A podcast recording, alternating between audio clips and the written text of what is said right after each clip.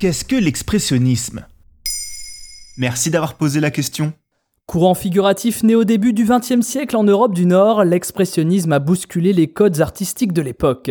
Il est en effet un des premiers mouvements de la période moderne qui intègre une part de subjectivité dans la représentation d'une œuvre, déformant ainsi la réalité dans le but de provoquer une émotion chez le spectateur. Même s'il a touché l'ensemble de l'Europe du Nord, c'est en Allemagne qu'il connaît le plus grand succès. Quelles sont les origines de l'expressionnisme? Dans la lignée directe de l'impressionnisme, qui dès 1874 a commencé à bouger les conventions dans le domaine de l'art, l'expressionnisme se développe en repoussant encore plus les normes. Ce courant est fortement influencé par l'essor de la psychanalyse et du symbolisme. L'artiste cherche à représenter une réalité difficile en y intégrant sa propre vision de l'esthétisme. En cela, l'expressionnisme est plus lié à l'attitude d'un artiste qu'à un style précis, l'objectif premier étant d'exprimer une conception du monde tourmenté et révolté et de partager avec le spectateur des sensations extrêmes et brutales. D'ailleurs, s'il est né au début du siècle, ce courant a largement été alimenté par certains événements douloureux de l'époque, notamment la Première Guerre mondiale. Quels arts ont été touchés par l'expressionnisme? Comme pour une majorité de courants, la peinture et l'architecture ont été les fers de lance de l'expressionnisme.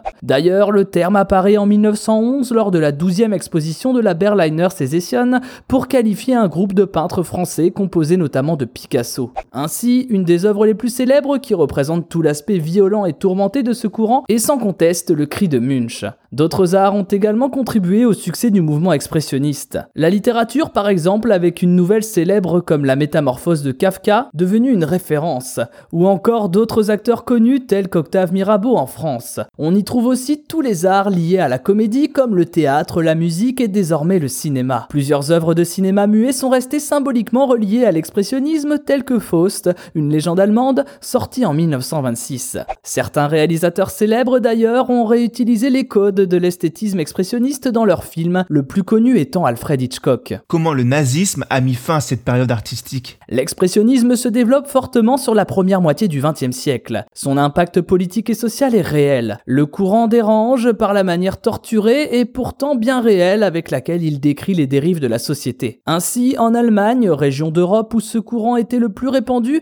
le terme d'art dégénéré a vite été utilisé pour dénigrer ce qui était considéré comme un art impur. Cela a mené le pays vers une politique culturelle très contrôlée, vers des exils forcés, puis durant la Seconde Guerre mondiale vers des déportations ainsi que des confiscations Le sujet de l'art était primordial pour le régime nazi. En effet, il était un des outils de propagande les plus puissants de l'époque. Les sculpteurs et les architectes étaient ainsi grassement payés pour transformer les villes allemandes à la gloire du nazisme. Les acteurs et les metteurs en scène devenaient des relais importants dans la diffusion des messages inculquant les valeurs du Reich. Dans ce contexte, l'expressionnisme allait à contre-courant des messages que l'État voulait diffuser. Il en était une des critiques les plus virulentes. C'est pourquoi ce courant, né au début du XXe siècle, fut condamné par le régime nazi et Seconde Guerre mondiale. Maintenant, vous savez, un épisode écrit et réalisé par Thomas Dezer. Ce podcast est disponible sur toutes les plateformes audio. Et pour l'écouter sans publicité, rendez-vous sur la chaîne Bababam Plus d'Apple Podcast.